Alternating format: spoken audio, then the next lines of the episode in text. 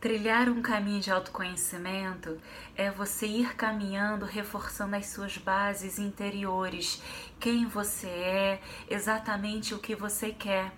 mas para que você possa ter essa certeza do que eu quero, quem eu sou, você precisa fazer um caminho muito mais profundo. E a meditação é uma excelente ferramenta para que você possa desacelerar essa frequência cerebral, calar um pouquinho aquela voz da razão, do ego e acessar a sua percepção, a sua intuição sem esses ruídos, identificando profundamente quais são as suas dificuldades, as suas potencialidades as suas qualidades, para que você consiga se manter cada vez mais em equilíbrio, fazendo escolhas mais assertivas, mais próximas à sua verdade interior.